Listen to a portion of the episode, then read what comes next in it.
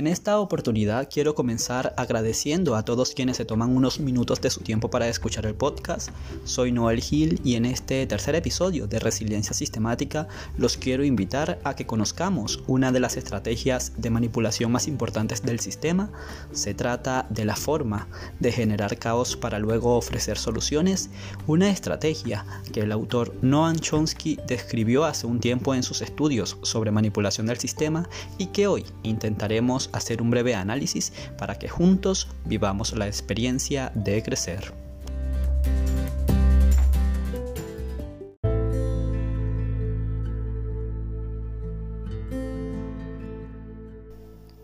El método también llamado problema, reacción, solución ha sido una de las estrategias de manipulación más efectivas y antiguas que ha usado el sistema para seguir manipulándonos y mantenernos ocupados en cosas irrelevantes.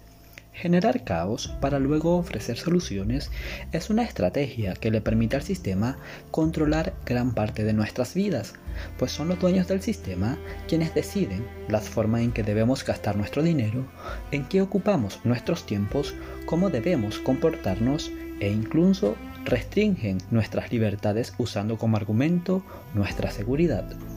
Es cierto que nosotros como individuos no concebimos de buena manera que los poderes políticos limiten nuestras libertades, pero estos poderes han encontrado la fórmula perfecta para que los aceptemos como realmente necesarios y justos. Esa fórmula ha sido cambiando el concepto de libertad por el de seguridad. Para justificar lo anterior, es necesario crear la demanda de seguridad para luego poder ofrecerla, pues nadie compraría seguridad sin antes verse amenazado por algún hecho que lo haga sentir inseguro. Es así que es preciso crear un clima de inseguridad y de pánico para que la ciudadanía implore seguridad al precio que sea, siendo ese precio la abolición de muchas de nuestras libertades. En relación con lo anterior, el autor Noam Chomsky nos señala que el elemento primordial del control social en estos casos es la estrategia de la distracción, que consiste en desviar la atención del público de los problemas importantes y de los cambios decididos por las élites políticas y económicas. Esto mediante la técnica del diluvio o inundación de informaciones insignificantes. Esta estrategia de distracción es igualmente indispensable para impedir al público interesarse por los conocimientos esenciales en el área de la ciencia, la economía, la psicología, entre otros, pues su verdadero objetivo es mantener la atención del público distraída, lejos, pero muy lejos de los verdaderos problemas sociales, manteniéndonos ocupados, ocupados y ocupados sin ningún tiempo para pensar.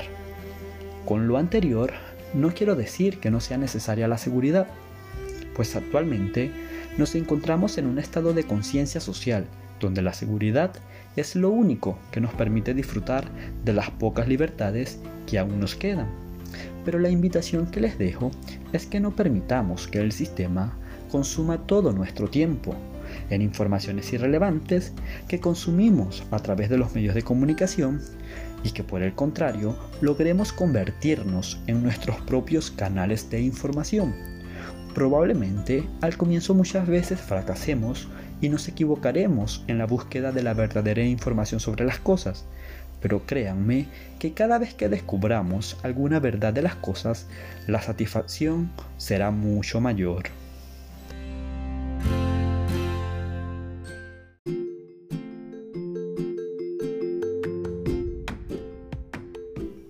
No me queda más que agradecer nuevamente a todos quienes se quedan hasta el final del podcast.